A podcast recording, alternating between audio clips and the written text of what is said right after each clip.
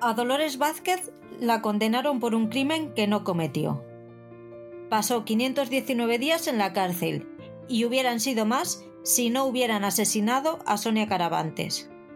Con este segundo delito empezamos a oír hablar de Tony King, uno de los depredadores sexuales más buscados de Reino Unido y que resultó ser el asesino de estas dos muchachas. Dolores nunca quiso hablar con la prensa, hasta hoy. Toñi Moreno ha conseguido sentarse a hablar con ella de todo, y nosotros lo vamos a comentar. ¿Qué tal, Oscar? ¿Qué tal, Paul? Buenas. Hola, muy buenas. Saludos a todos.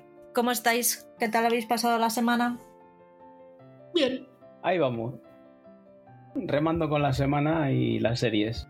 Oye, hoy antes de empezar, quiero eh, dar las gracias a nuestros escuchantes, pero no a los de España, que parece que siempre es a los que nos a los que nos dirigimos. Pero es que he estado viendo por aquí y nos escuchan estadounidenses, eh, británicos, rusos, por favor. Nos escuchan los una persona no, no rusa es una, que es- pero no se escucha. Que se han equivocado, que sí, se han, se han tenido que equivocar, no me digas. Que den señales de vida, ¿no? Que nos cuenten quién son, qué, dónde nos oyen. Sí, sí, por favor. Argentinos, chilenos, mexicanos, alemanes, belgas, colombianos, húngaros. Hay húngaros que no se escuchan. Franceses, australianos. Hay una persona en Australia que no se escucha. Sería un punto que haya gente que está aprendiendo español gracias a nosotros, ¿no? Sí, será por nuestra vocalización, sobre todo la mía. Claro. Perfecto castellano. El vuestro. Que bueno, eh, gente latinoamericana, lo que dices argentinos y eso, pues por Instagram sí que tenemos seguidores que, que son latinoamericanos, así que por ahí sí que podemos saber quiénes son. Pero lo de los rusos sí que me tiene de- descolocado. Y los, En Andorra, ¿os imagináis al Rubius escuchándonos? no veo yo, fíjate, fíjate que no veo yo a ese hombre poniéndonos a nosotros. ¿eh? ¿no? No tiene tiempo ni ganas. Está en otras cosas. A lo mejor si nos saca rentabilidad, sí. ¡Boom! no, es la verdad. Por escucharnos a nosotros no tiene que pagar impuestos, así que seguramente. Ah, bueno, pues, pues entonces por ese, por ese lado, entonces sí, claro, claro. Vamos a ello. Tenemos el documental que os pedí por favor que lo comentásemos y vosotros me habéis dejado comentarlo con vosotros. Y lo que es peor es que he enlazado con otro True Crime. Pero eso ya será en el próximo programa. Ay, Dios mío, me estoy emocionando. Pues no te emociones Estoy tanto. creando un monstruo. No te emociones tanto que mi, mi cupo de cosas de estas ya, es- Está al límite. ya, ya, ya, Ya. ya. El vaso está rebosando. Ya estamos en noviembre, ya te queda poco para acabar el año. solamente, solamente quiero ver telefilmes estúpidos de Navidad, nada más. Pues ahora vienen un mogollón de ellos. Ahí te coges Netflix y te va a poner, pero vamos. Vamos a ver. Dolores Vázquez. Miniserie documental de seis episodios de HBO Max. Está producida por Unicorn Content. La productora ejecutiva, entre otros, es Toñi Moreno, que consiguió la entrevista de Dolores Vázquez muchos años después de que saliera de la cárcel y que nos cuenta nos cuenta todo lo que sucedió desde su punto de vista.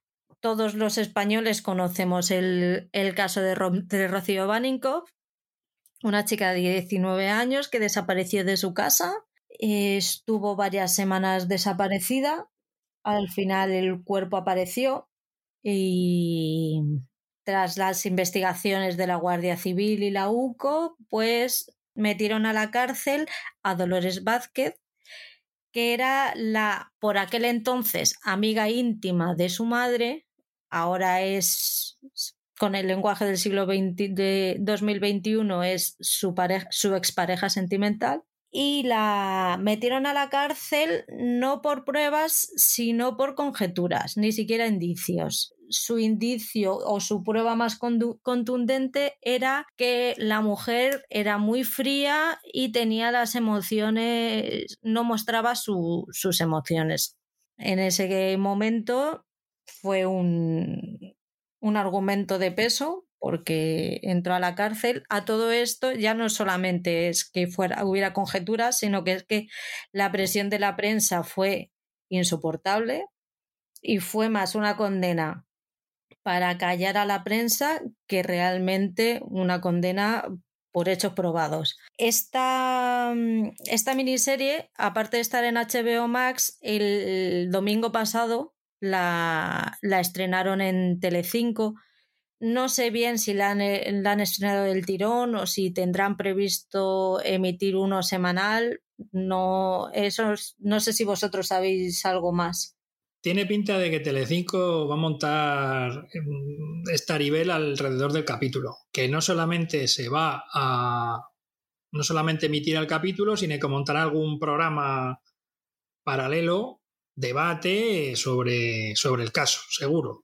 Y lo que no sé es si la serie la emitirán entera o no. Ni, ni si en el caso de emitirla entera la emitirán en días consecutivos o la van a emitir en días eh, o semanalmente.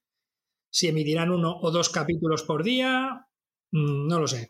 Si alguno de nuestros escuchantes lo ha visto en Telecinco y tiene esa información, pues que nos lo deje en comentarios así para la próxima semana lo comentamos en el, en el podcast quincenal. Bueno, yo supongo que lo echen, lo emiten entero, porque en el otro caso que comentamos otra vez de Patria, sí que anunciaban que iba a ser solo un episodio. Aquí no han dicho nada, o sea, supongo que lo hagan entero. Ahora habrá que ver ese circo que montan alrededor. Eh, confío en que no, no lleguen a hacerlo por respeto a Dolores Vázquez y respecto a, a Tony Moreno, que ha sido la que ha conseguido eh, esta entrevista y, montar este documental. Y Dolores Vázquez, como hemos visto en el documental, eh, no es partidaria de, la prensa. Entonces, si aquí hacen un circo, eh, creo que Dolores Vázquez se agarrará un buen mosqueo con, con Toñi Moreno y Toñi Moreno con Telecinco pero con estos de Telecinco no nos podemos fiar de, nada, porque como vean carne van, van a poner a encender el fuego y, tostar todo lo que puedan. Sí, la productora de esta Unicorn, ¿esta de quién es? Eh, ¿Está participada por Toñi Moreno o es de alguien más? Es de Chelo Montesinos, es la ex eh, CEO de Cuarzo, la ex productora de Ana Rosa Quintana. Ahora es Unicorn, es la productora de Ana Rosa, del programa Ana Rosa. ¿Es la productora de Ana Rosa? No. Ana Rosa no forma parte del ejecutivo de la productora. De la productora, pero es la productora que lleva su programa ahora. Entonces puedo llegar a entender alguna cosita que me ha chirriado del documental que podemos comentar un poco más adelante. Vamos allá. Lo que más me me rompió la cabeza cuando lo vi, pero además es que fue Play y la primera que vi fue a la madre de Rocío, Alicia Hornos, y no me lo esperaba. Fue un, hostia, está aquí esta mujer, se llevan bien ya, se han limado asperezas, pero no. No, bueno, la primera vez que aparece Alicia Hornos, pues evidentemente la están entrevistando. La, la gracia Mm, la gracia de esta serie documental es que eh, consigue el testimonio de tal vez las dos personas fundamentales dentro de toda esta, de toda esta historia, ¿no? Que son la madre de Rocío y Dolores Vázquez. En cuanto a entrevistas, está súper completo. O sea, habla con casi todo el mundo, excepto con las fuerzas y cuerpos de seguridad del Estado que tienen mucho de lo que avergonzarse, con lo demás los tiene a todos. Sí, porque llegan a hablar con abogados de, las dos partes y llegan a hablar con eh, miembros del jurado, tanto de una opinión como de otra. Y yo creo que ahí es completo eso. Nos falta esa parte de, de los miembros de seguridad del Estado que, que participaron en esa investigación qué es lo que les llevó a encabezonarse con esta persona, porque ya no es que fuese solo la madre de, de Rocío la que más insistía en que había sido Dolores, sino es la propia Guardia Civil la que insiste en que es Dolores la, la culpable. Sí me gustaría decir una cosita. Creo que la opinión que tiene Alicia Hornos al respecto de que Dolores Vázquez es la asesina de su hija viene yo creo que por dos factores. Cuando se comenta la relación que hay entre ellas, a mí me da la sensación de que hay algo que las dos saben que no dicen, que desencadena la ruptura de su relación y es una relación que deja un pozo de cierto revanchismo en Alicia. Entonces, ese pozo que le deja, pozo negativo que le deja Alicia, se potencia con la actitud por parte de la Guardia Civil, en este caso, en la investigación. Hay un momento en el que la Guardia Civil le comunica a Dolores, perdón, a Alicia, que Dolores es la principal sospechosa. Una actuación por parte de la Guardia Civil que a mí me parece, no sé si estaré en lo cierto, pero a mí me parece que es una especie de catalizador o intentan con esa, intentan con esa acción que haya cierta reacción o, que, o intentan mover el avispero para que se produzca algo y puedan seguir tirando del hilo, de alguna forma. la primera reacción ahí vemos que encima es Alicia quien llama por teléfono a, a, Dolores cuando se lo dice la Guardia Civil. Entonces, fíjate que a mí durante, durante la, el visionado de la serie, lo que me da la impresión cuando cada vez que habla Alicia Hornos de Dolores y de la relación y de, y de sus sospechas o su certeza en cuanto al asesinato de su hija, la sensación que me da es una sensación de revanchismo, de rabia y de venganza, en cierto modo, ¿no? De no haber superado esa relación. O sea, hay algo ahí detrás que no sé si es de, de, lo, que nos, de lo que nos han contado o de lo que o hay algo que se han ocultado las dos que está ahí y que ha quedado a veces incluso, mmm, fíjate, a lo mejor no es, no es muy políticamente correcto, pero me da la sensación que Alicia Hornos está actuando, incluso con todo lo que ha pasado, ¿no? Y con la pérdida de su hija, como amante despechada. Por eso, mm, a lo largo del documental va quedando demostrado que la relación entre ellas no la veían igual tanto una como la otra, y a lo mejor tal vez ahí está otro de los key de la cuestión. O sea, la obcecación que Alicia Hornos mantiene al respecto de ello, de, de, Dolores Vázquez como, como autora del, del, asesinato, a veces llega a extremos estratosféricos. Bueno, hasta el punto de que incluso en el último capítulo del documental, ella sigue pensando que Dolores tiene algo que ver ahí. ¿eh? O sea, la, la, obcecación y la obsesión a ese respecto, mmm, independientemente de que y eso también queda demostrado a lo largo de la serie, el dolor de una madre por la pérdida de su, de su hija, ¿no? Y eso, eso queda demostrado. A mí ha habido una cosa que me ha costado mucho. Yo he hablado con, con gente y me decía, ya verás como al final vas a entender a Alicia, te va a dar penita. La... Es verdad, da penita. O sea, al final tú la ves y ves que es una, una señora, no solo no, no, ha logrado pasar página, y a mí lo que más me cuesta de, de esto, porque Toñi Moreno llega un momento al final del documental que dice, he llegado a entender a Alicia Hornos después de ser madre. A ver, espero por Dios que jamás tenga que vivir una situación ni siquiera remotamente parecida. Pero es que esa mujer prefiere cerrar los ojos ante el verdadero asesino de su hija por seguir culpando a su expareja que se ha demostrado que no ha sido. Y ella sigue encerrada en la idea de que ha sido ella y que el otro pasaba por ahí y y le han cogido como cabeza de turco. Ya no que pasaba por ahí, es decir, eh, hay otro momento en otro de los capítulos cuando ya eh, Tony Alexander King es el, es el, está detenido y demás, los propios medios de comunicación, no sé a instancias de qué, intentan embarrar de nuevo la imagen de Dolores y volverla a meter en el, en el, crimen, ¿no?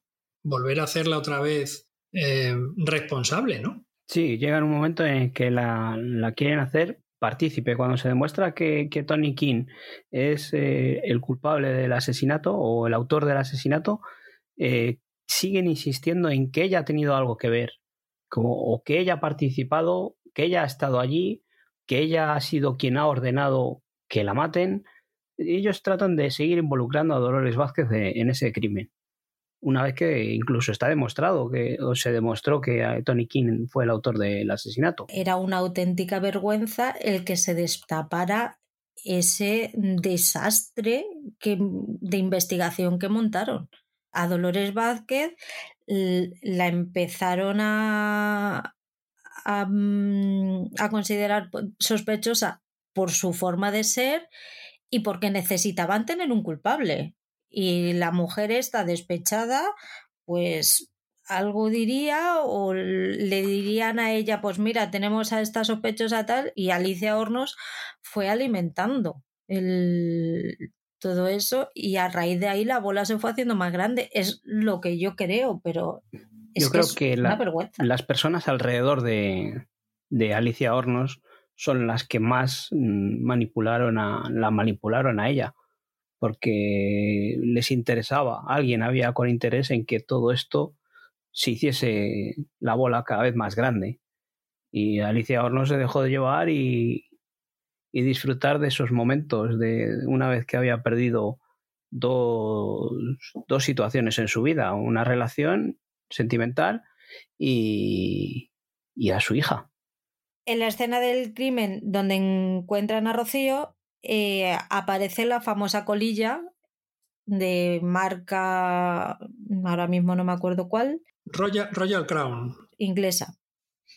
Y, y de esa colilla no pasan, pero le dan la importancia justa como para que no les desvíen de su camino que ya estaba bien, bien predispuesto. Bueno, llegan a, llegan a afirmar en algún momento, si recuerdas, eh, el hecho de que Dolores Vázquez no lo hubiese hecho sola, sino que hubiese tenido cómplices. De ahí el tema de la colilla y el tema del coche. Pero claro, se centran solo en la persona, no se centran en las otras pruebas, porque ese cigarrillo con ese ADN, esas huellas de neumáticos que hay ahí, eh, yo no sé si alguien dentro del equipo de la UCO mm, seguiría investigando esos, esos aspectos pero por lo que deja entrever la serie, desde luego que no. Que parece que en esos casos siempre se busca alguien próximo a la familia, eh, entonces investigarían a todo alrededor que de la familia, mm, dieron con esta colilla mm, marca inglesa de tabaco, quien a su alrededor había con que podía tener alguna relación inglesa, pues esta mujer que había estado trabajando o había vivido, había estado viviendo durante muchos años en Inglaterra y se vino a Marbella cuando el boom de, del turismo. Varias veces durante el documental además se deja claro y fehaciente eh, que Dolores Vázquez fuma Nobel y no fuma Royal Crown.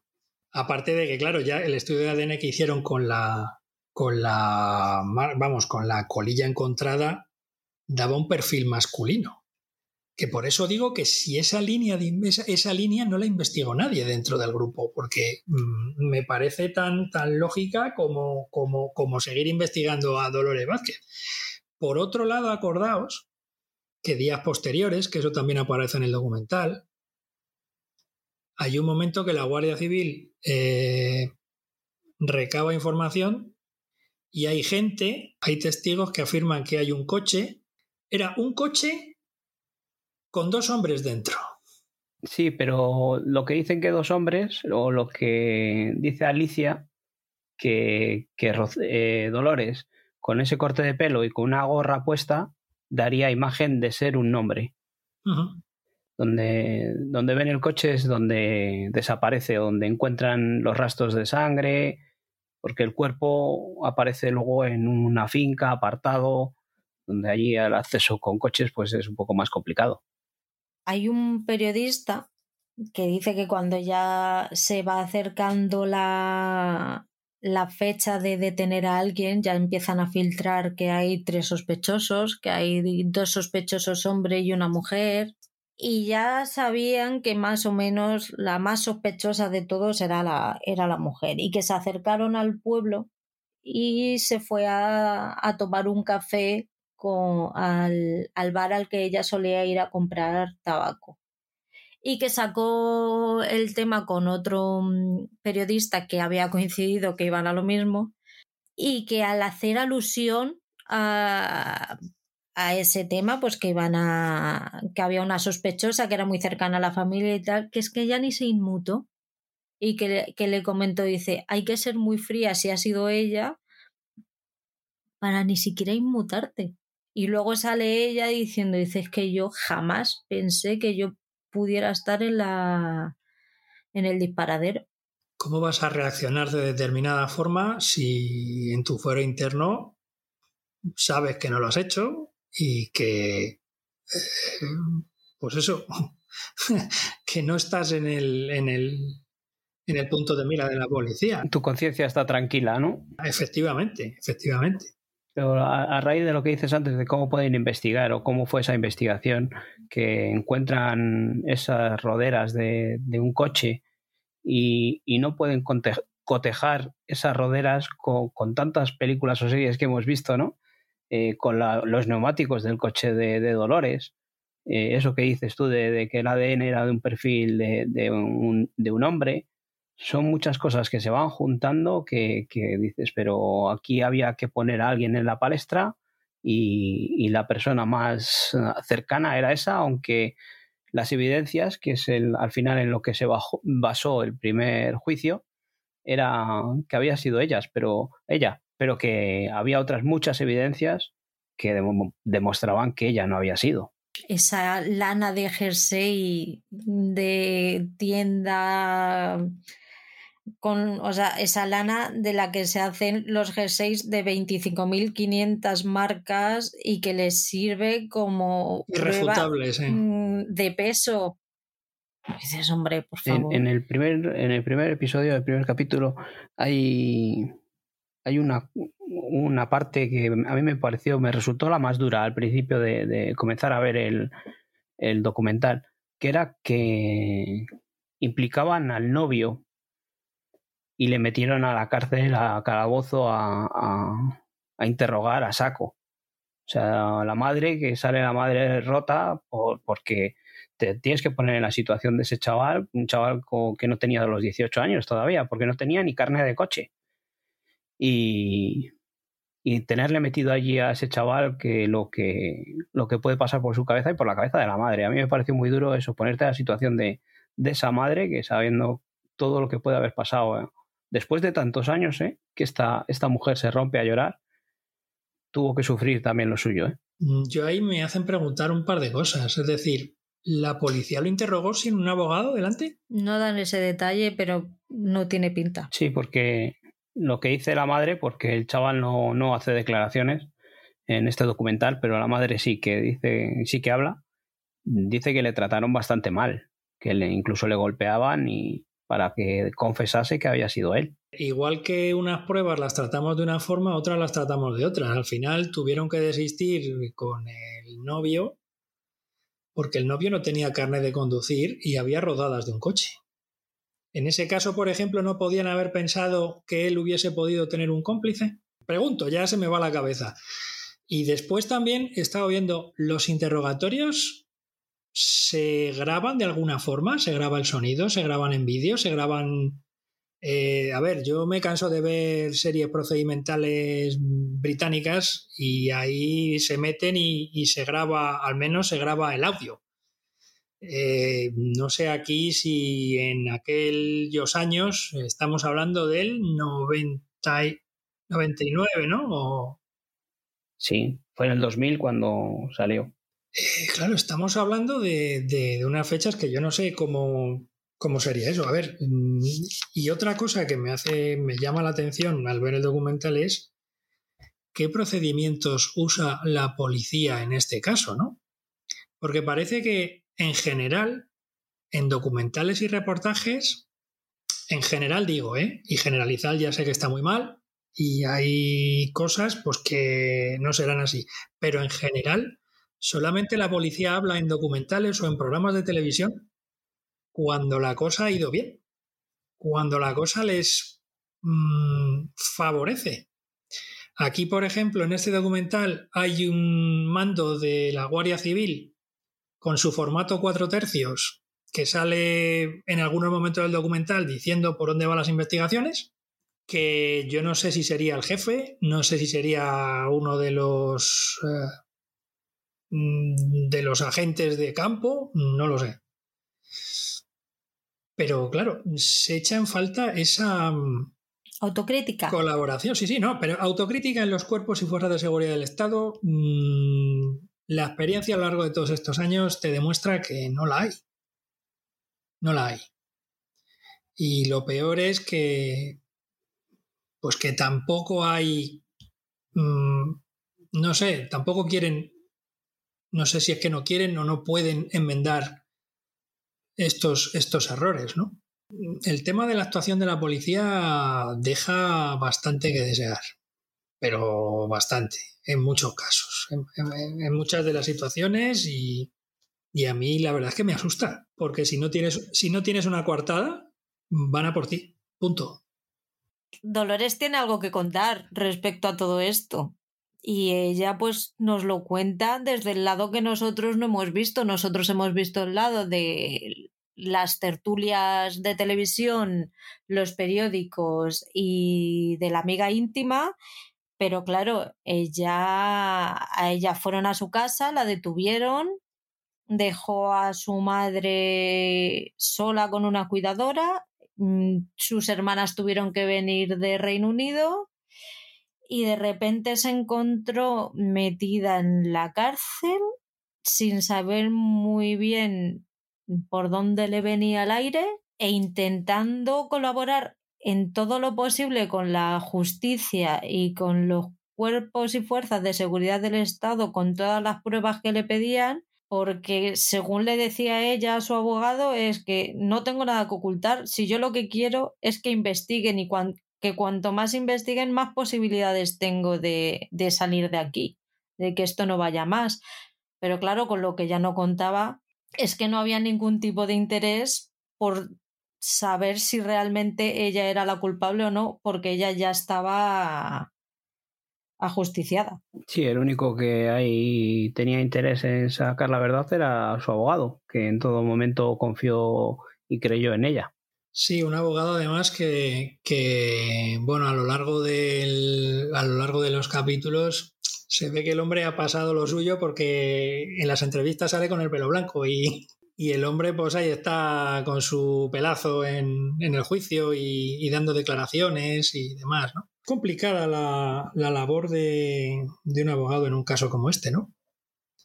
Cuando no hay evidencias, por ejemplo, para que tu clienta, en este caso, esté en prisión preventiva y acudas a las diferentes instancias y te digan que no. y te digan que no. Pues con esas, al final llega el juicio Alicia llega con la foto de su hija, con, convencida de que ella es la culpable, pero hasta ahí yo podría llegar a entenderla. O sea, con lo que nosotros sabemos ahora es fácil decir, jolín, cómo es esta mujer, porque es que se encabezanó y pim pam, pim pam. Pero en ese momento todos pensábamos que Dolores Vázquez era culpable. A ninguno nos cabía ninguna duda. ¿Pero por qué se pensaba eso? Sí, sí, por la prensa. Pero estoy, estoy intentando poner el antecedentes de cómo, era, cómo fue esa llegada al juicio. O sea, que ella llegó con la foto de su hija pensando que esa mujer realmente la había matado. Pero incluso ahora cuando estamos viendo el documental, ves el, en el primer episodio le vemos, no aparece Dolores. Eh, todo lo que nos cuenta es Alicia, la madre del novio de, de Rocío, y nos van poniendo un poco en situación. En ese momento, en ese primer episodio, yo por eso digo que los dos primeros son los más duros de ver, porque te pones en la situación de la madre de Rocío, te pones en la situación de la madre de este chaval y tienes ese sufrimiento, lo que dices tú, de que te pones, que te, cómo actuarías o cómo reaccionarías en, o todo lo que han podido pasar esas personas. Ya es en el segundo episodio cuando empieza la entrevista a Dolores, cuando ya empieza a hablar Dolores, y ahí aún tienes dudas de si puede haber sido de verdad o no ella la culpable, porque aunque hemos pasado por que quedó suelta y todo, pero bueno, después de ver el primer episodio en el que te han planteado todas estas cosas, en el segundo igual todavía te puede quedar alguna duda. Pero es en el segundo cuando ya te pones en la piel de Dolores y dices, madre mía, ¿dónde la metieron a esta mujer? Todo lo, que ha sufrido por culpa de, lo que hablábamos antes, del despecho, de, de, de no haber superado una relación sentimental eh, Alicia Hornos. Y de una mala investigación, porque al fin y al cabo Alicia Horno puede decir misa, pero si los investigadores investigan y desmontan eso, pues mira, supéralo, pero no ha matado a tu hija. Yo creo que aquí ocurre como en otras tantas ocasiones. La opinión pública, entre comillas, es la que presiona. Y los cargos lo que quieren son resultados ipso facto. Y, y en, y quieren resultados ya, para, para, para ayer, ¿no? Y muchas cosas eh, se van al traste, pues precisamente por, por estas prisas en, en encontrar culpables, ¿no? Sí, está claro que, que, la opinión pública al final nos lo pusieron en bandeja, porque la policía decía que había sido ella, los medios de comunicación nos bombardearon diciendo que había sido ella, entonces eh, el, pueblo o cualquiera lo único que quería era que, el autor de ese crimen estuviese en la cárcel. Y si a todos nos estaban poniendo en bandeja que había sido ella, pues toda la opinión pública estaba volcada a, a decir que había sido ella. O sea, la culpa es tanto como de, de, la Guardia Civil por una mala investigación, como de la prensa, que fue la encargada de machacarnos con, con, con información eh, real o no de, de, que Dolores había sido la culpable de ese asesinato. De hecho, a raíz de, a raíz de lo que estás comentando, Paul, ese testimonio de los dos jurados del juicio, uno sí que a cara descubierta, la otra persona no. Esa otra persona además sigue hablando en presente de la culpabilidad de Dolores Vázquez, que es lo más, lo más gracioso del tema. El otro, pues, se disculpa de alguna manera, ¿no? Pero... El otro es más, es más consciente. Sí, sí, sí, de... sí, es completamente... Pero yo creo que es más consciente a posteriori y es lo que nos pasaría probablemente a la mayor parte de la gente. Es decir, tú mientras lo estás viviendo no te das cuenta de lo que estás viviendo con el paso del tiempo y ya con cierta perspectiva cuando te das cuenta de cómo fue todo aquello, ¿no? Sí, pero vemos eso en un momento del documental, eh, cómo actúa eh, el jurado, eh, que les persigue la prensa, incluso al jurado. O sea, no están ni aislados como puede pasar ahora, en el que están aislados. Ellos dicen que iban del hotel a comer, al restaurante, y todos los días por la mañana pasaban por delante de un kiosco y tenían, les permitían coger un diario. O sea, todos los días iban con la prensa y leían lo que había en la prensa. O sea, no es lo que ya se habla en el juicio, sino lo que ellos leían en la prensa. Entonces, por eso ese, ese doble juicio que, viene arrastrando todo el documental o, que viene arrastrando todo el caso. El juicio, la, la actuación de la prensa y, y en la actuación de la Guardia Civil. Es el hecho de que el juicio sea un juicio con jurado popular. Después de toda la trascendencia mediática eh, de todo el, mm, bueno, todas las informaciones, eh, en, en, todos los informativos, en todos los programas matinales, toda esa presión que hay ahí y toda esa información que te están dando los medios. Y me estás diciendo que eso eh, va a ser juzgado por un jurado popular. que me parece muy bien que si el jurado son 12 personas, creo, no sé cuántos son, no, ahora mismo no recuerdo, no sé si son 12. 12 son en Estados Unidos seguro, aquí ya no sé cuántos son. Pero claro, tú tienes para elegir entre 60 personas, que eso es lo que dice el abogado defensor de Dolores. Pero él también comenta, dice, pero tengo cuatro recusaciones. Solo tengo cuatro recusaciones. A 60 personas que han estado expuestas sistemáticamente durante todos todas las semanas anteriores a las informaciones mm, que la prensa ha estado dando. Y luego es el caso que cuentas tú, Paul, lo que también aparece en el documental. O sea, me parece mmm, sangrante el hecho de que un jurado popular que lleve un juicio tan importante mediáticamente en ese momento, eh, que vayan por la calle sin protección sin ningún tipo de mm, fuerzas mm, de seguridad al lado, eso sí, escoltados por 300 cámaras. Sí, llevaban más, eh, más cámaras ah, detrás o alrededor que mm, policías municipales, porque lo que se ve es algún policía municipal que va con ellos, pero vamos, paseando. En cuanto a las recusaciones y esto de o, cómo seleccionaron al, a los miembros del jurado, hay una parte en la que dicen que, que una de las cosas que les preguntan es hasta su tendencia sexual o cómo ven a las relaciones de las personas del mismo sexo, porque ahí nos encontramos que se puede juzgar, en esos años todavía se juzgaba eh, una relación entre dos personas del mismo sexo y que eso podía decantar la balanza. ¿Y tú crees que ahora no? Todavía lo tenemos presente. Menos. De una forma, eh, quiero pensar o confiar en menor medida, pero en aquellos momentos era terrible. Con los dos jurados, a mí me pasó que son un poco, voy a coger con pinzas esta comparación, ¿vale? Pero es un poco la mujer, la que, que no quiere enseñar la cara y que ya está convencida del veredicto que dieron y que lo, estoy convencida de que hoy la volvería a juzgar exactamente igual, es como que no quiere ver o no quiere ser consciente de los errores.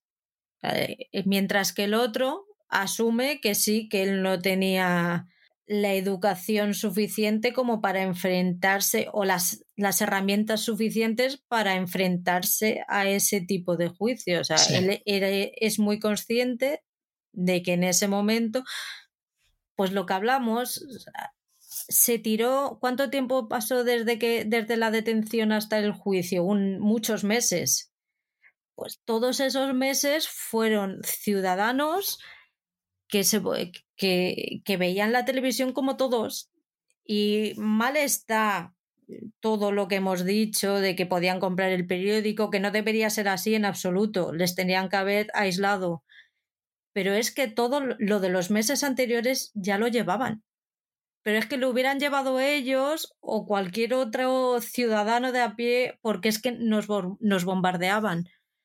Entonces, yo lo que veo reprochable de ese jurado el, o de esa jurado la falta de autocrítica. Ya em, empieza el juicio y lo que tú decías, Paul, en el segundo episodio ya empezamos a dudar de que Dolores pueda ser la culpable, pero es que ya cuando vamos viendo el juicio, lo que se habla en el juicio, las pruebas que presentan, el guirigay que se monta de señoras que van a comprar el pan y ya pues de paso me paso y veo el espectáculo. Eh, yo salí del tercer episodio diciendo, mira, es que no, o sea, yo ese momento en el que la veo a Dolores Vázquez abrazada a sus hermanas, que esperó a que se fuera todo el mundo para poder despedirse y para poder sacar todo lo que ella llevaba dentro, a mí me, a mí se me hizo duro. Yo ahí lo tuve, tuve que parar y decir, bueno, me voy a tomar un descansito. Sí, que esto fue cuando la declararon culpable en el juicio. Que, que, dice que, bueno, dice no, lo vemos, ¿no? Cómo rompe la gente a aplaudir, a chillar, a vitorear, vamos, como si aquello fuese pues la antigua Roma en el que o para arriba o para abajo, o a los leones o, o la salvaban. O sea, como que la gente había disfrutado en ese momento cuando la declararon culpable. El papel del juez también es relevante. En la serie se llega a insinuar que se insinúa. No se insinúa, lo dice claramente. No, pero no se da. Sí, pero vamos a ver. Eh, si lo dicen claramente, estás diciendo que el juez ha prevaricado a sabiendas y te pueden empurar, ¿vale? Evidentemente, evidentemente lo tienes que insinuar. Pero no, no queda ahí como, ahí lo dejo, no, lo dice con todas palabras y, y, lo entiendes perfectamente, no se te, si incluso si estás mirando el móvil y dices, ¿eh? ¿Qué ha dicho este hombre? Pero no es algo que digas, puedo pasar por alto, no, no, no, yo para mí lo dice con todas palabras. Si dices tú que eso, que podía incurrir en prevaricación y que lo puede... Pero vamos, yo lo entiendo perfectamente lo que quiere decir ese hombre. A mí me suena que el abogado lo llega a decir. El... Tenía, tenía que haberlo anulado. El, y... No, a ver, el abogado, el abogado lo que dice es. Eh, lo que cuenta es que un jurado popular da un veredicto, ¿vale? Pero ese veredicto tiene que ser Validado. estudiado por el juez. Lo tiene que validar. Eh, evidentemente, si el juez no encuentra fundamentos en la mmm, sentencia o en, o en, el veredicto del jurado, pues evidentemente puede echar para atrás ese, ese veredicto, ¿no? Eso es lo que dice el abogado. Y a eso le añadimos la declaración de uno de los periodistas que está entre, de los periodistas entrevistados en el documental, que habla que creo que se encuentra con el juez. Es, es con el juez con el que se encuentra por los pasillos y mantiene una conversación o le pregunta algo al respecto, no recuerdo exactamente. Mm, también se insinúa que la carrera judicial no estaba muy contenta con la ley del jurado y que ellos consideraban que, hablando de una manera más coloquial, que no viniese nadie de fuera a pisarles la manguera, ¿vale? hacer su trabajo, que ellos ya saben hacer bien su trabajo y que no tiene por qué venir nadie de fuera a, hacerlo, ¿no? Sí, eso es a lo que me refería, de, que existía en ese momento una polémica con la implantación del jurado popular, porque los jueces no creían que era la forma idónea de, de, de llevar a cabo los juicios, sino que para eso que estaban ellos y que ahí había un debate. Pero es que eso sigue pasando a día de hoy. Cada vez que hay un juicio de este tipo, sale, eh, sale la polémica y se nos olvida hasta que vuelven a, matar a una muchacha de este tipo y nos volvemos a echar todas las manos a la cabeza porque es que fíjate esto cómo lo puede... Hablan en el documental, si recordáis, de que el juez podría haber dejado pasar esta sentencia mmm, a una sabienda, ¿no? De, de que fundamento como tal, este, este veredicto no, no, no, tenía. Estaba basado en, en pruebas circunstanciales, en ni siquiera indicios. O sea. Sí, pero lo que, lo que llegan a decir es eso, de, de como había ese descontento entre los juicios, entre los jueces, dice, vale, pues ¿queréis todo el jurado popular? Pues toma, jurado popular. Es lo que llegan a decir en un momento del documental. A mí me parece una auténtica pasada que un juez hubiese validado una sentencia a sabiendas mmm, por una cuestión como esta. Porque no estamos hablando de que alguien que haya robado 50 euros o que haya robado un jamón en una tienda. Es que estamos hablando de un asesinato. Y estamos hablando de muchos años en la cárcel. Hay una cosa que cuenta Dolores que me llama mucho la atención, que es que cuando ya después del juicio vuelve a la cárcel, tiene una conversación con otra presidiaria y la mujer se acerca, claro, pues con toda la naturalidad del mundo y le empieza a preguntar que le empieza a contar a cuántas personas ha matado ella y le pregunta que, cuántas personas ha, matado. que, que eso a ella entró en shock porque, claro, se dio cuenta realmente de, de dónde estaba. Y son cosas dificilitas de manejar. Sí, relata esos primeros mm, días en la cárcel, cuando, pues esos otros protocolos que tienen para evitar el suicidio y tal, que les ponen compañeros o parejas para que estén más controlados o lo que sea. Y eso, como, como eso lo que dices, como comentan eh, su carta de presentación, ¿no? ¿Qué es lo que han hecho para estar ahí? y todo como, como el resto de presas la, la, chillan y la gritan llamando a la asesina, porque claro, eh, esa gente que estaba en la cárcel también había seguido todo este juicio y toda esta movida mediática. Y lo seguían porque eh, acordaos que eh, Dolores cuenta en el documental que hay un televisor en, en las dependencias eh, ahí en la cárcel y, el televisor, cuando salen las informaciones al respecto del caso y del juicio, el televisor lo ponen con el volumen a tope, ¿no? Sí, incluso la misma compañera dice que tiene un televisor y, pone constantemente los programas estos que, que, hablaban del caso. Recordadme, no sé si no sé si recuerdo bien, si no corregidme, pero el momento en el que Dolores habla del juicio es, es uno de esos es, es cuando a lo largo del documental la primera vez que vemos que se derrumba en la entrevista cuando está hablando de pues eso del juicio y de todo lo que le está pasando ahí. Cuando ve cuando ve las imágenes del juicio cuando ve el, el veredicto que lo está viendo en la pared que le han puesto el el proyector, que le han puesto el proyector grande y ahí es la primera vez que ella se derrumba de, de verlo, que ella dice que no lo había vuelto a ver, claro. Yo, no lo hubiera vuelto a ver ni de coña. Sí, porque ella, ella mm, empieza a gritar, ¿no? empieza a hablar en un tono más elevado cuando empieza a oír cosas de, del juicio, ¿no? De que eso es mentira, eso se lo inventaron y al final acaba derrumbándose. Eh, es dura la mujer, ¿eh? Que yo creo que hasta tarda, eh, o sea, tardamos en verla acabar de derrumbarse del todo cuando ya empieza a llorar o, vemos que, está rota.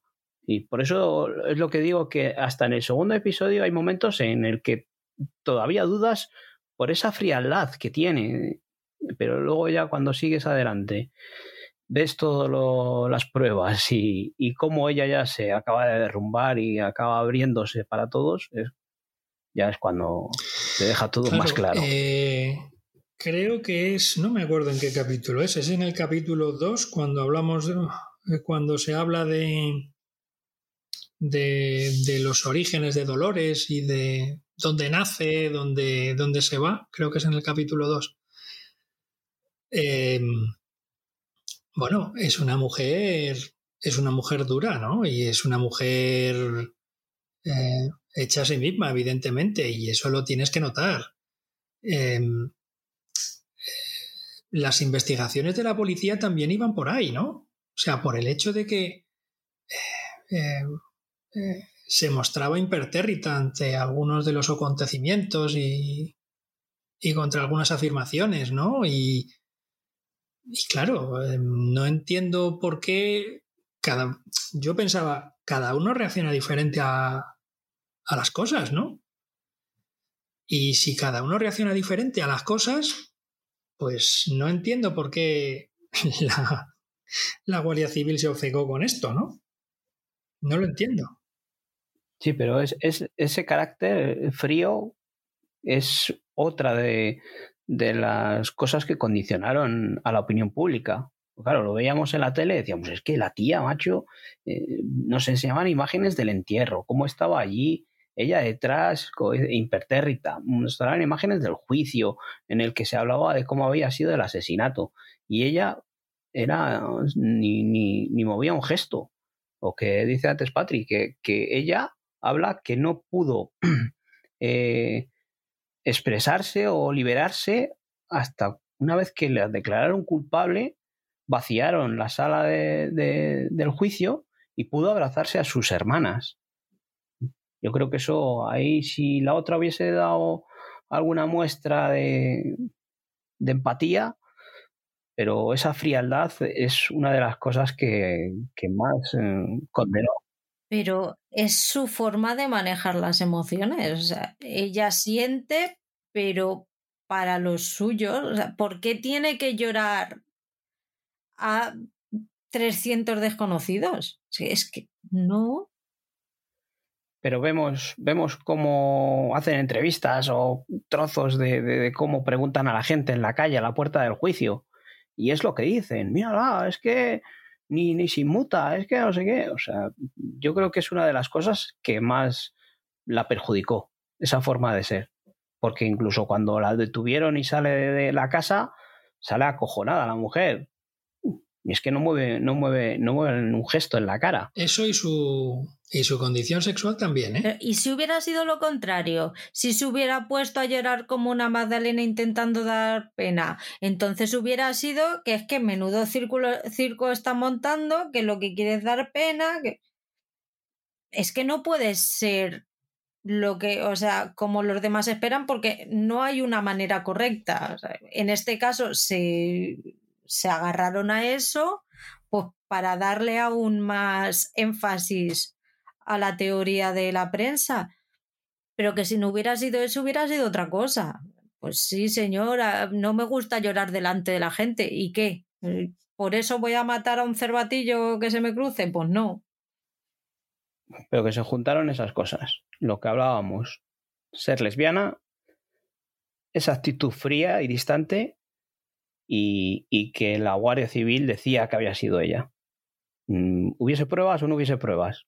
Con que hubiese indicios, ya sí, indicios y sacar la, la, confesión, que ella ya en, en bastantes pasajes del documental nos recuerda cómo fueron los interrogatorios, ¿no? Y lo que la preguntaban y lo que la decían, presionándola.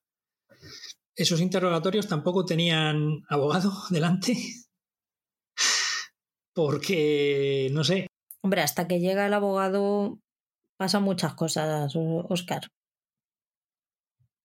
No es que no estuviera, es que el abogado desde que le llamas hasta que llega, pues hay un tiempito. Bueno, al final el abogado de Dolores mueve cielo y tierra y consigue la repetición del juicio y Dolores sale en libertad provisional en febrero del 2002, cosa que también fue bastante polémica porque, claro, había una asesina suelta. Ella dice que, que en ese tiempo no salió de su casa, para nada. Bueno, había, había una asesina suelta según la opinión pública, claro. Claro, es el, el, eh, sentir general. Judicialmente, lo que hizo el Tribunal Supremo de, la, de Andalucía fue anular el juicio y mandar celebrar otro. Con lo cual, mmm, no, la, no estaba exonerada, todavía debía ser juzgada, pero debía ser juzgada con todas las garantías, no como fue juzgada entonces. A raíz de su salida en libertad provisional, el abogado sí que le dijo, le recomendó que diera una rueda de prensa para, para dar su versión de los hechos. Y allí ella se, se declaró públicamente que inocente y pidió por favor a las fuerzas y cuerpos de seguridad del Estado que por favor buscasen a, a los culpables. Y en ello estaban cuando en el 2003 desaparece Sonia Caravantes. Desaparece la chiquilla y la madre de Rocío va con las cámaras y todo aquel que quiera seguirla a apoyar a la madre de Sonia y ella no quería repercusión mediática en el en el seguimiento del caso de su hija. Ahí tenemos a, a la madre de Sonia, que también ha participado en el, en el documental, y nos va contando es un poco cómo fue la relación con Alicia Hornos. Sí, ahí vemos que, es eh, Alicia Hornos la que la recomienda eh, los pasos a seguir y, y, vemos como nos cuenta la madre de Sonia Caravante que, ella la descoloca todo ese séquito de periodistas que lleva detrás y esa forma de, querer actuar para, mantener el caso eh, en primera línea mediática. Y ahí es otro de los momentos en el que vemos la personalidad de esta mujer o, cómo llegó hasta ese punto de, de, dejarse llevar por los medios de comunicación, por estar presente en cualquier programa y, seguir dando alas a, a, buscar la culpabilidad de Dolores, no buscar al culpable del asesinato de su hija, sino eh, seguir involucrando a Dolores. Sí, es, es curiosa, es curioso la, la, uno de los pasajes de la madre de, Sonia Caravantes cuando, bueno, aparte de los pasajes en los que comenta lo que, lo que, lo que ocurrió el día de la desaparición de su hija y demás, ¿no? Mm, bueno, eh, sí que es verdad que, la mujer se, se, queda un tanto extrañada por el, por el séquito que acompaña a la madre de Rocío, ¿no? Y como eso la, la echa un poco para atrás, ¿no? La intenta poner la distancia, ¿no? En ese aspecto. Y también es la... Son dos casos similares, dos casos con desaparición de una hija y dos maneras de afrontar eso, ¿no?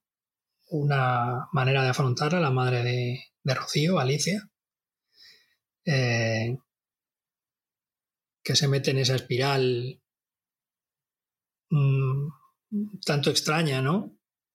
Ayudada por la Guardia Civil, por la prensa, por la gente que tiene alrededor. Eh, y luego la actitud de la madre de Sonia, ¿no? De Sonia Caravantes. Más relajada, más discreta, y sin tanta laraca mediática. Eh, yo creo que también está ahí, ¿no? El, hecho de ver esas dos formas de afrontar un hecho tan bestial como, como es el asesinato de un, de un hijo, ¿no? Aquí Alicia se encuentra con su primer problema a la hora de incriminar a Dolores que es que el cuerpo de Sonia Caravantes cuando aparece tiene ADN del agresor y coincide con el de la colilla del escenario del crimen de Rocío.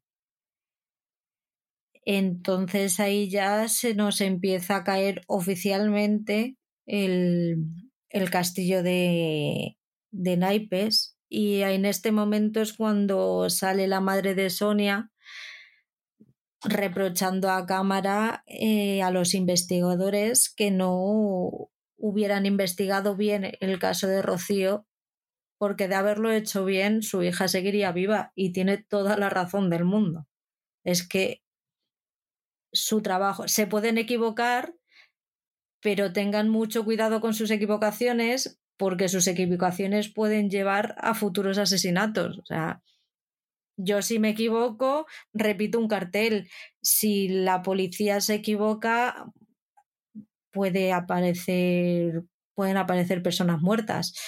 Entonces, tener descuidos o pasar del tema o querer cerrar un caso así porque sí es arriesgado. A ver, yo tampoco sería tan tajante porque el futuro no está escrito. Entonces, nunca puedes decir, mi hija hoy estaría aquí porque no se sabe qué es lo que puede pasar. O no, pero hubiera muerto, a lo mejor se le ha caído una maceta en la cabeza, pero no es lo mismo. Sí, Patri, Patri, sí, sí. Esa frase yo la entiendo dicha por quien la dice. Mm, no puedo compartirla porque el futuro es el que es y no está escrito. Pero sí estoy de acuerdo con ella en que la policía debiera haber investigado bastante mejor el, el crimen de Rocío. ¿Tú crees en el destino? Mm, mira, yo no sé si creo en el destino o creo en el sino o creo en lo que esa respuesta es una persona es de una persona que cree en el destino. Eh, ¿Por qué? ya me están analizando, sí, sí, sí, ya me están aquí metiendo. a ver, a ver, ahora explícate. Claro que hay posibilidades de que esa muchacha o cualquiera hay muchas variables y podría haber muerto o no. Pero sí que es cierto que la probabilidad de que hubiera muerto asesinada hubiera sido muchísimo más pequeña si es si Tony King hubiera si hubieran pillado a Tony King antes. Pues creo que eso no es creer en el destino. ¿Puedo salir ahora a la terraza y que me caiga una teja en la cabeza? Es lo que te decía, que a lo mejor le podría haber matado una maceta que se le cayera en la cabeza, pero ya no te asesinan a la hija, ya ha tenido un accidente.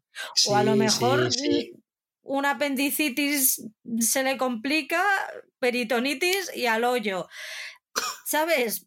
Pero ya no te han matado a la hija.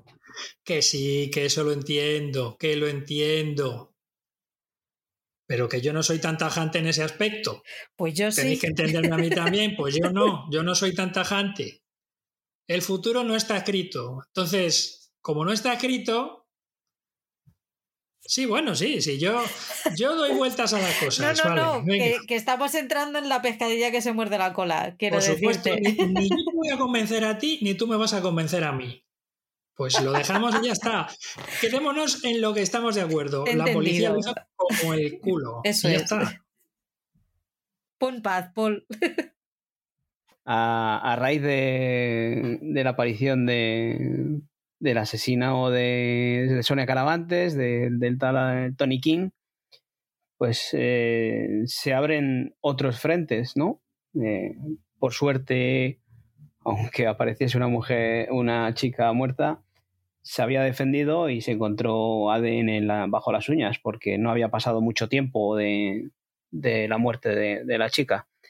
Entonces se encontró a este tipo y la policía investigando, mirando quién podía ser este hombre, eh, descubrieron que venía, había venido de Inglaterra hace unos años, pero ya venía con unos antecedentes de que había tenido comportamientos violentos antes en Inglaterra a raíz de lo que hablábamos antes, de que si la policía hubiese, investigado mejor el caso, esto, si se hubiese tratado de otra manera, que no lo dejaron pasar, al final, tanto la policía inglesa como la policía española, quedó este hombre viviendo en España sin, libre de, cualquier cosa. Si se hubiese investigado, es lo que decía la mujer, la madre de Sonia, quizás eh, su hija no habría sido asesinada por Tony King. Salta la liebre porque la excuñada empieza a sospechar de él y va a la policía y le comenta las cosas raras que ha visto en su comportamiento.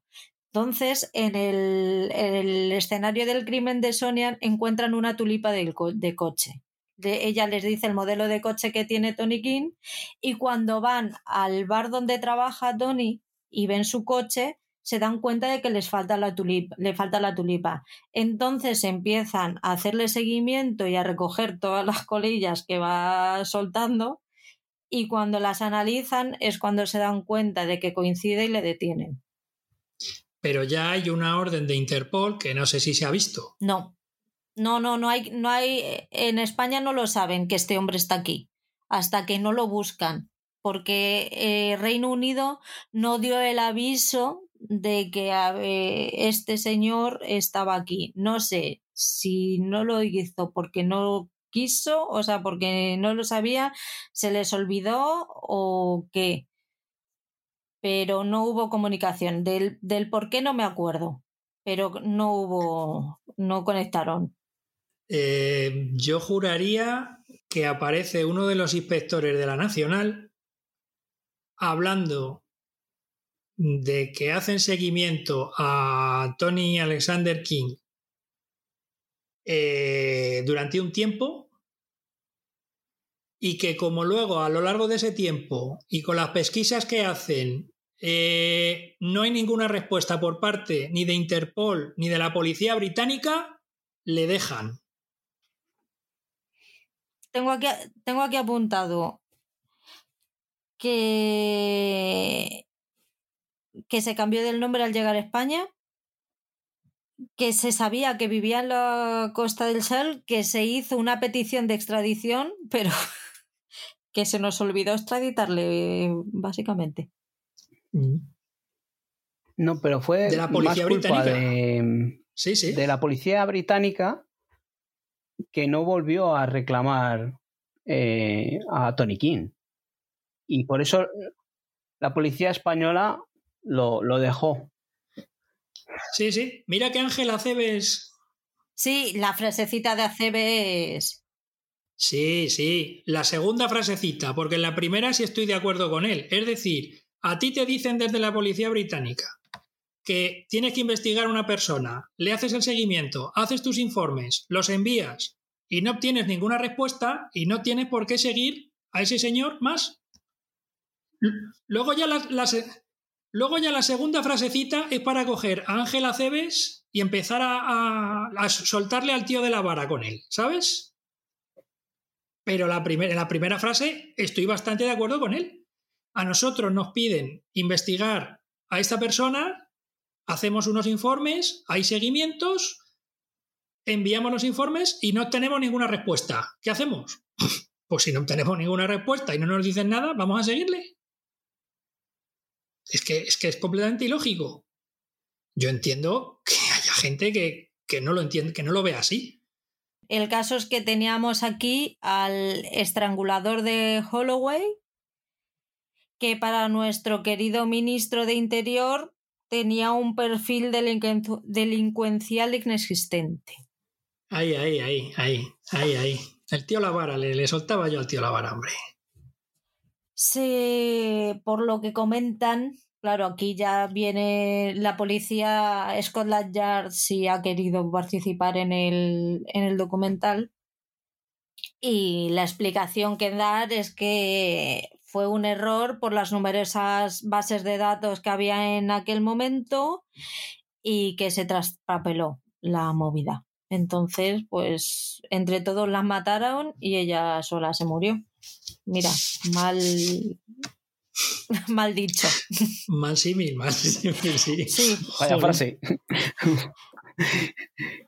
que decías antes de, miedo me da la actuación de, la policía en los interrogatorios, ¿no? Que decías, uff, si no hay abogado, ¿qué es lo que puede pasar? Que miedo me da cuántos casos como el de Tony King puede haber, no solo con Inglaterra, sino en el resto del mundo, de que gente llegue a España como españoles que vayan a otros lados, ¿eh? delincuentes españoles que vayan a otros lados, en los que por, por errores de, burocracia se queden delitos en el aire.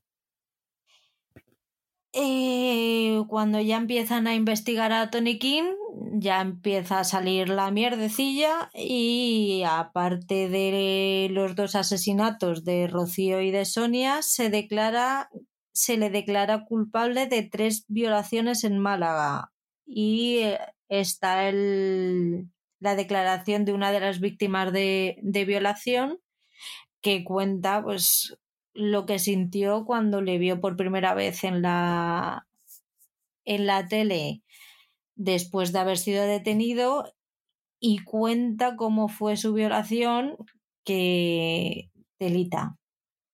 Porque aquí ya conocemos a otro señor inglés que se llama Robert Graham, que en ese momento fue detenido por, por encubrimiento y que en un principio hace pensar que puede ser la otra persona con la que iba King a cometer los asesinatos. Pero se queda todo en conjeturas, no seamos malos. Bueno, ya en la aparición de este personaje del Robert Graham, eh, la verdad que es, es, un personaje que aparece por ahí. con el amigo. Que dices tú que no trae conjeturas. Eh, yo no, no, entiendo cómo puede llegar a, a salir de rositas que no aparezca en ningún juicio, que no aparezca ni testificando de nada. Cuando es una persona, si me dices, es una persona que está desaparecida, que no sabemos ni dónde está, pero es que le vimos en los medios de comunicación, era una persona con nombres y apellidos que estaba localizada. Sí, sí, es que le dejaron en libertad sin cargos. Y es que todo apunta a lo que se hablaba de que no podía haber actuado solo. Igual el cometer el crimen sí le había podido cometer él solo, pero el traslado, enterrarlo, es difícil que una persona sola haga todo eso. Y es a lo que se agarraba eh, Alicia Hornos, que decía que era, era Dolores la que había ayudado a Tony King a hacer todas estas cosas. O incluso haberlos contratado a estos dos como sicarios. Sí, porque una vez que nos encontramos al personaje de Tony King, porque es un personaje, eh, que hablábamos de que si Dolores eh, cuando salía de su casa detenida, cuando llegaba a los juicios, eh, era fría y no demostraba ningún sentimiento. Este era todo lo contrario, cuando llegaba a los juicios montaba un espectáculo chillando, gritando de que era inocente. De que la culpa, era todo culpa de Dolores. Y encima eso, para quitarse todo el peso, nombraba a Dolores en su en su mal español, ¿no? Porque encima, después de todos los años que llevaba viviendo en España, que con ese acento, es que no es el acento, sino que eso que todavía no pronunciaba. Bueno, bien Michael Robinson se tiró aquí. y el hombre. También es verdad, también es verdad. Eh, pero el acento lo, puede mantener, pero es que hay veces que cuando va a hablar y quiere acusar a, Dolores, le cuesta explicarse porque no, no habla el español. Él quiere hablarlo en español porque, claro, quiere que cuanta más gente le entienda mejor pero no le salen las palabras en español. Hay, hay momentos que incluso cuando se enfada eh, llega a hablar en inglés, porque en español no, no llega a defenderse. Aquí la Guardia Civil sigue intentando implicar a Dolores Vázquez de cualquier manera, ya empieza a dar vergüencita ajena el decir ya dejadlo porque es que no, es que no. Pero bueno, llega el juicio, se demuestra que ha sido solo Tony, que es He-Man, y al final le terminan cayendo 36 años de, de, cárcel, que tiene que, si no ha salido ya, tiene que estar a puntito de salir de la cárcel, porque con beneficios penitenciarios y tal, tiene que estar al caer. Pues ya no lo sé.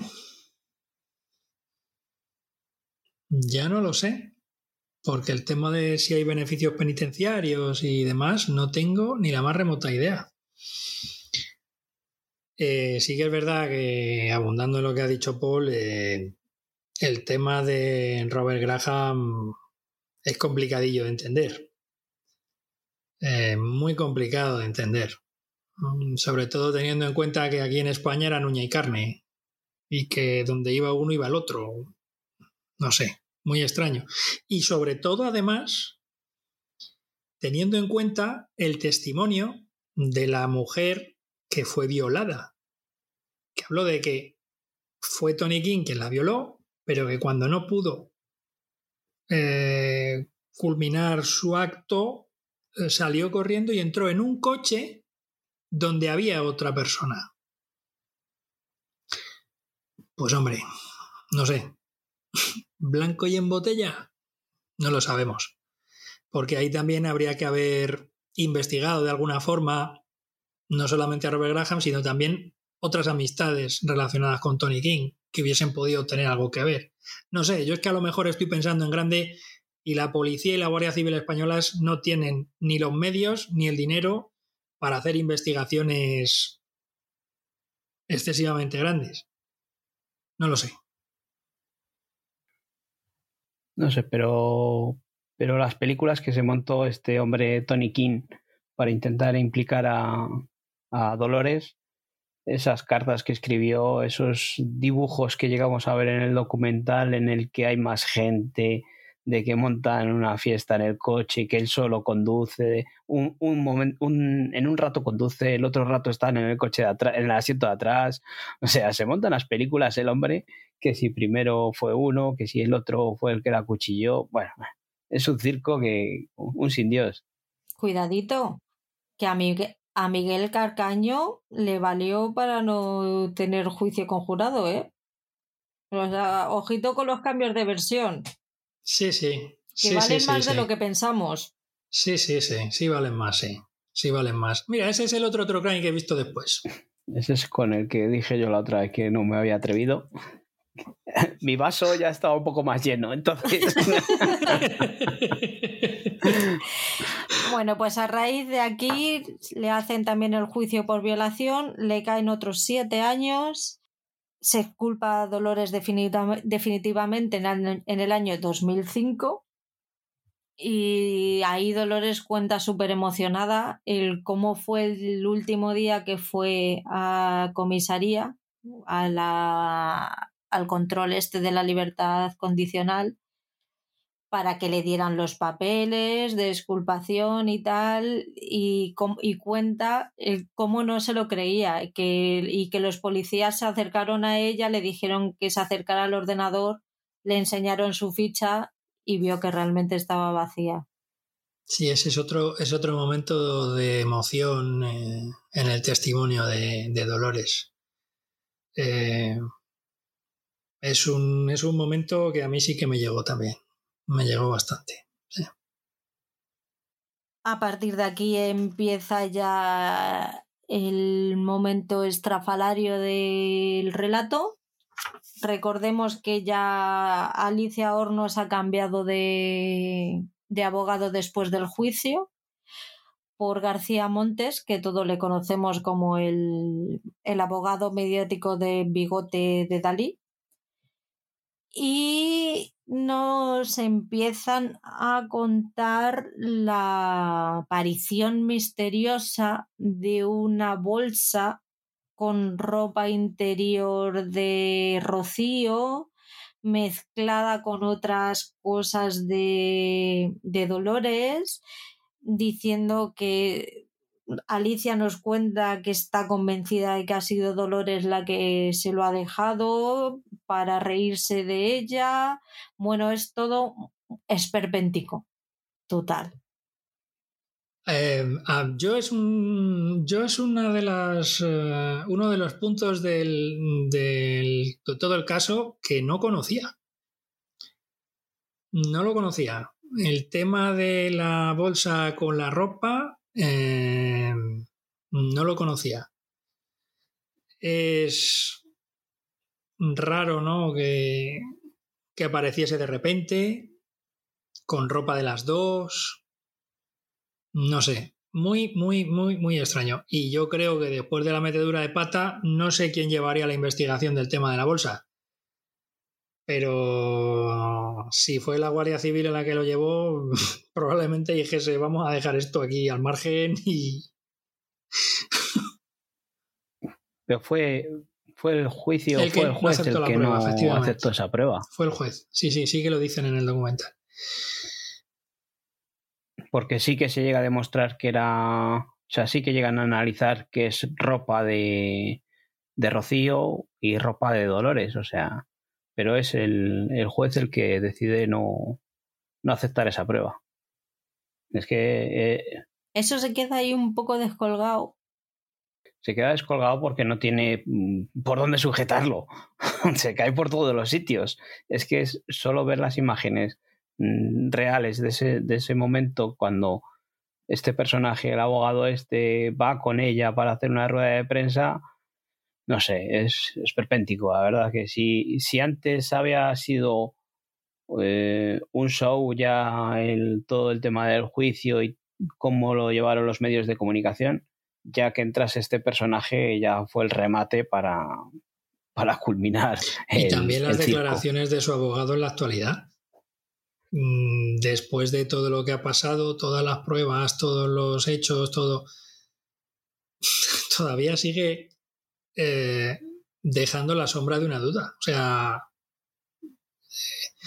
bueno, pero es que este hombre... Mm, pero yo me pregunto que... Este hombre, vale, que ya, ya tenía antecedentes. Vale que vivas de esto, vale que te guste la jarana más que a nadie, vale, pero es necesario. Es un tío... Para él sí, para él sí. Sí, pero es un tío que tiene casos a patadas pero a patadas. Y en el momento en el que salga otro caso súper conocido, va a volver a salir a la palestra porque vive de esto. Entonces, necesitas seguir enmierdando algo que ya hay que cerrar por humanidad, porque hay dos personas sufriendo que necesitan cerrar ese capítulo de su vida. No lo van a conseguir porque a una le han jorobado la vida para los restos y la otra ha perdido a su hija. Pero yo creo que también hay que saber parar de cuándo hay que dejar de apretar las tuercas.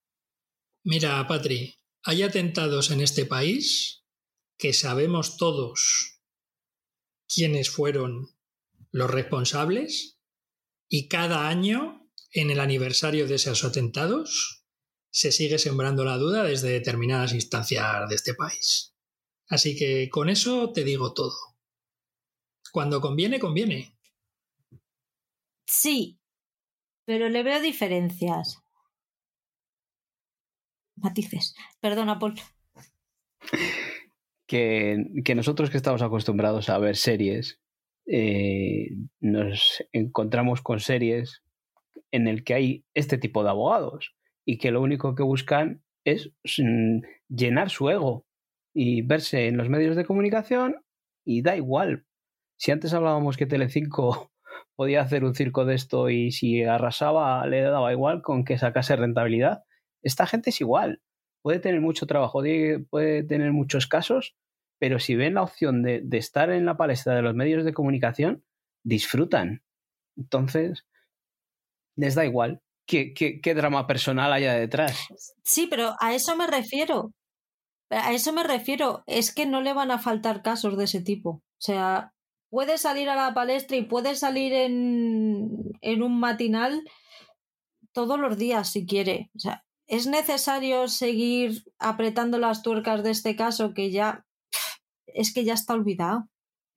Que nos hemos vuelto a acordar de él porque ha salido el documental pero ya no es actualidad. No sé, no, no veo la necesidad realmente. No.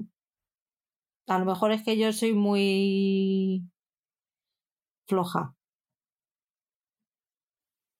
Eso es, no, no es que tú seas, es que somos todos, lo, lo, lo vemos de esa forma, pero esta gente tiene esa mentalidad de, que cuanto más hablen o más mantengan vivo una cosa, más opciones tienen de seguir en la palestra.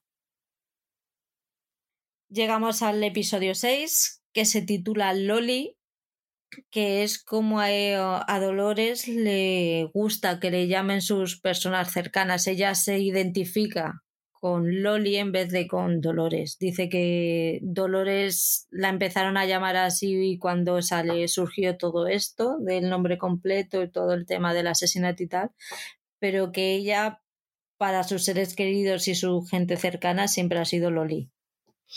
Eh, sí, ahora que dices eso, de los, los, seis capítulos, cada capítulo tiene el nombre de una de las personas eh, de, los casos, ¿no? El primero se titulaba Rocío, el segundo se titulaba Dolores, que era en el que conocíamos y donde comenzaba a hablar Dolores Vázquez, y comenzaba su entrevista. tercero se llamaba Alicia, hablando además en parte del capítulo de, de, la, de la madre de Rocío. El cuarto se llamaba eh, Sonia, porque es donde ya se empieza, vamos, donde se cuenta la desaparición y asesinato de, Sonia Caravantes. El quinto se titula Tony, donde conocemos a este, a este personaje. Y el sexto, como bien dices tú, es Loli, donde se pone una especie de epílogo a, toda la serie. Si os fijasteis, cada cabecera diferente en cada capítulo. Si quieres te paso un enlace de la evolución de las entradillas y está muy chulo. Sí, sí, sí, no, no. O sea, se ve que cada, cada cabecera es diferente en cada capítulo. Pero eso sí, acaban igual. Dolor es. Primero, lo que se ve primero bien es dolor y luego las dos últimas letras del nombre de Dolores. Porque en realidad el documental, como resumen, básicamente es eso, es el dolor de, de una mujer que lo ha pasado mal. Este último episodio empieza con Dolores esperando unas disculpas por parte de las instituciones públicas porque nadie se ha disculpado con ella después de todo esto. Ya, que eso es lo que ella, a ella realmente le interesa, aparte de que no se le dio una compensación económica por el tiempo pasado en la cárcel injustamente, absolutamente nada, el silencio. No, ni están ni se les espera. Que hombre, yo creo que a lo mejor unas disculpitas, llámame loca, pero esa mujer se merece. Aparecen en el documental, si os acordáis, unas conversaciones, vamos, una entrevista que tienen en, creo que es en la cadena Cope, con el fiscal del caso. Y el fiscal del caso, bueno, pues evidentemente de manera abierta no lo van a reconocer nunca. Sí que es cierto que recula en ciertos aspectos en esas, en esas declaraciones, pero vamos, eh, yo con este tipo de cosas me iría olvidando de las disculpas y los perdones de instituciones públicas.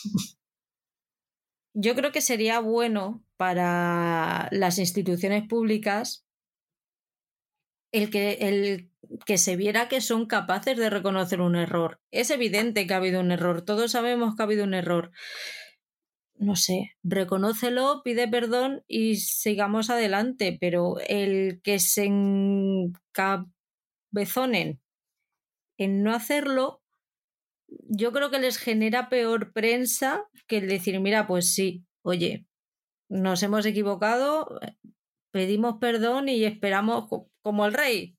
Lo siento mucho, me he equivocado, no volverá a pasar. Pues eso.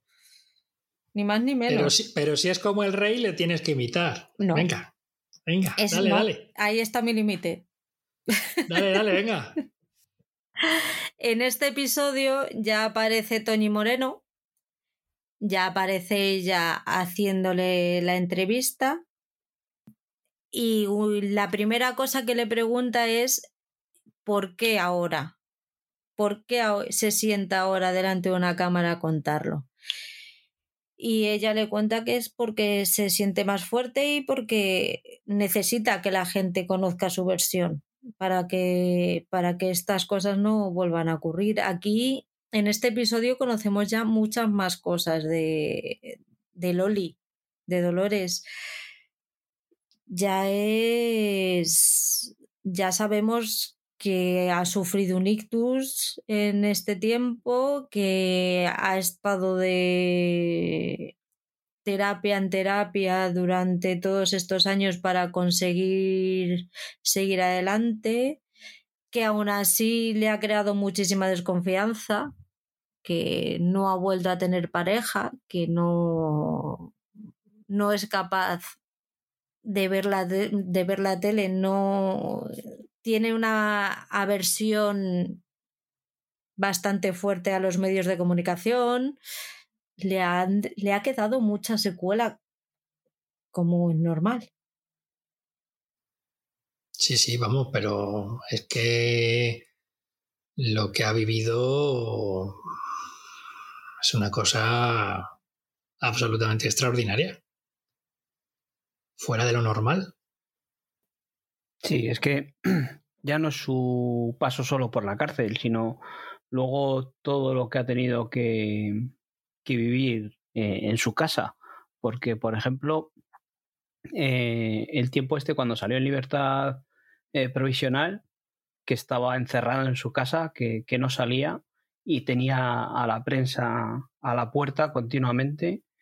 Hay imágenes que vemos en las que los cámaras están subidos eh, a la valla de, su casa, a los coches y todo, y están asomándose por encima. Y vemos imágenes de, de sus hermanas muchas veces cuando están ellas dos solas o tal.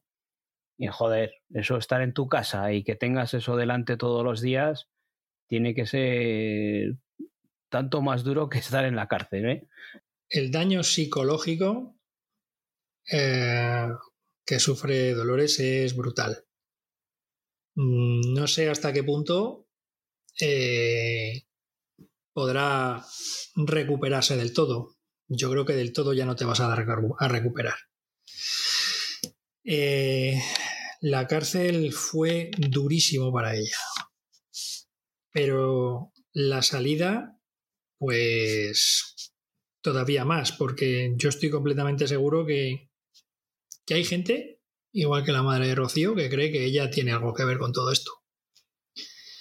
Y el hecho de que estés libre y aunque te hayan exonerado de todos los cargos, y no te hayan pedido perdón, pero ella sobre todo, o sea, el, el, post-caso sigue siendo muy duro para ella. Recuerda que eh, emigra a Gran Bretaña de nuevo y tiene que vivir en, en sitios un tanto, bueno, los que se puede costear con, con el sueldo que, consigue trabajando, ¿no? Eh, pues hasta el punto de que incluso allí ya no puede aguantar. En ese caso, tal vez porque no encuentra un trabajo acorde a, a lo que ella sabe hacer, ¿no? Y es curioso, ¿no? Porque, joder, es una persona preparadísima, una persona que habla inglés perfectamente y habla castellano perfectamente y, y es una persona que ha tenido puesto de responsabilidad y que ha tenido bajo su mando a mucha gente. Dirigir un hotel no es nada fácil. Y ha estado dirigiendo hoteles.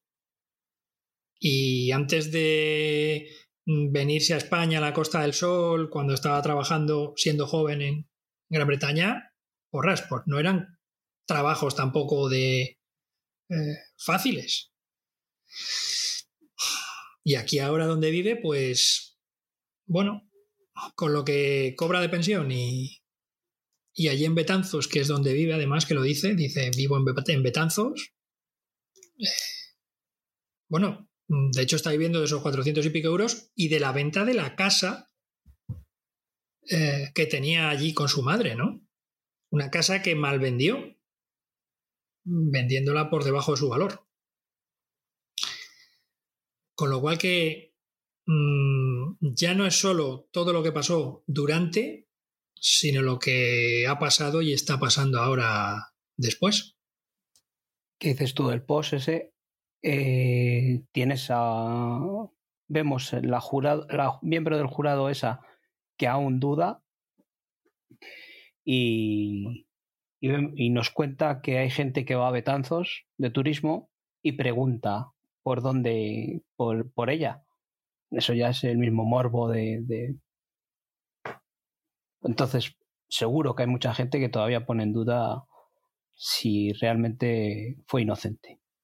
No, y ya es lo que dices tú, es, es el morbo de ver a esta persona que lo pasó mal, que, que fue considerada una asesina y demás, ¿no? es el, el, hecho de ver. A una persona famosa, entre comillas, ¿sabes? Es el problema de crear un circo alrededor de una tragedia. Que para todos fuera es un circo, pero ella está viviendo una verdadera tragedia y no somos capaces de empatizar porque la hemos destrozado. O sea, es que la hemos destrozado en televisiones, en periódicos, en radio. O sea, hemos desmenuzado su vida y la hemos tratado como si fuera un objeto sin sentimientos y, y, con esas estamos ahora. Pues ahora el muñeco ha vuelto, ya no es tan famoso como antes porque ha pasado el tiempo, pero oye, si le vemos y tenemos suerte de que nos haga una monería y nos toque los platillos, pues oye, chico, fenomenal. nos llevamos la foto. Pero no somos conscientes de lo que esa señora lleva 22 años aguantando y lo que le queda. Por eso, mm, y es que volvemos a lo mismo, porque es que hasta hace nada, el último caso tan polémico, es que yo hace mucho que no veo la tele, pero lo del niño Gabriel, lo de la chica esta que mataron en, en, en Galicia, la madrileña esta que mataron en, en Galicia, mm, como sea, seguimos montando circos cada X tiempo. Mm, el caso de, de Marta del Castillo. Impresionante. Y siempre cuando salen estos temas, sale la prensa diciendo, no, tenemos que hacer autocrítica, porque es que no podemos montar esto cada vez que pase, porque fíjate lo que pasó con las niñas de Alcácer. Pero oye, chico, que seguimos montándolo cada vez que nos peta. Es, tenemos que hacer autocrítica, pero luego es, ah, es que tenemos que informar, pero claro, es que se puede informar de muchas formas, de muchas maneras. Y eso es algo que no, les, no se les mete en la cabeza, pero también la culpa la tenemos nosotros. Si ese tipo de productos, ese tipo de informaciones, ese tipo de programas no los consumiésemos, pero chica, tienen unos cuantos puntitos de cuota de pantalla. Y esos son ingresos publicitarios. Y dependiendo del canal, los ingresos publicitarios pues son lo más grande. Y ya está. Y es que no hay que darle más vueltas. El papel de la prensa en este caso, a lo largo de los capítulos, de los seis capítulos del documental, se va viendo. De hecho, Toñi Moreno es la persona que bueno, digamos que va poniendo ahí el puntito de cómo actúa la prensa y cómo a lo largo del, caso, ¿no? Hasta el punto de que ella durante el juicio, mm, viendo los titulares y las informaciones de algunos medios, dice que, que ella, ¿cómo es posible que estén diciendo eso en los titulares cuando ella estaba en el juicio y ha visto otra cosa? y ha visto otra cosa completamente diferente. Que hablando del juicio, ahora que me acuerdo, me hizo mucha gracia también el momento en el que hablan de la psicóloga de la Guardia Civil que evalúa el estado mental de Dolores Vázquez.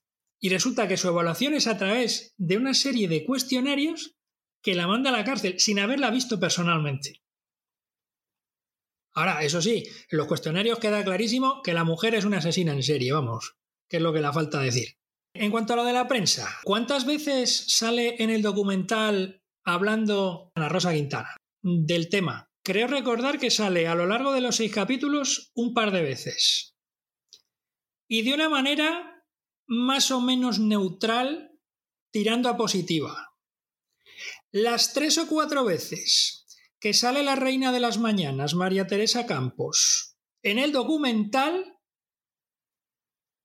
a degüello, ¿Tengo que pensar que es casualidad o no? Pues la verdad que yo no lo había analizado. ahora que lo estás diciendo, me estoy dando cuenta de que es así. De que Ana Rosa Quintana eh, aparece casi al final, o mm, lo que recuerdo ahora mismo es que aparece casi al final cuando ya todo está eh, esclarecido y, y cuando aparece María Teresa Campos es cuando están dando la más caña a Dolores Vázquez. sí que no había caído, pero ahora que lo estás diciendo es así. No sé si es casualidad, como tú dices. Aquí vemos a Toño Moreno que, reconoce que, que ella estaba en ese momento ahí, que estaban con sus compañeros, que todos buscaban lo mismo y que ella era una más, ella era una interesada, que ella se arrimó o se acercó más o usó esa técnica o esa táctica de acercarse más eh, a nivel personal a, a Dolores, intentar convencerla con un trato más humano, más cercano, para conseguir lo que todos querían. Ella lo reconoce. Todos queríamos una entrevista con Dolores. Y ella lo consiguió, pero de esa otra forma. Y la verdad que es loable que, que lo reconozca, que ella estaba en ese circo Totalmente de y utilizó sus armas para conseguir la, la ansiada entrevista. Ya van cerrando el documental y lo cierran preguntando a Dolores por Alicia y allí Dolores cuenta pues lo que nos ha ido contando un poquito a lo largo del documental que sí que existía una relación con ella pero que no había los sentimientos de ella hacia Alicia no se correspondían con los de Alicia hacia ella y que ella no se llegó a enamorar de Alicia.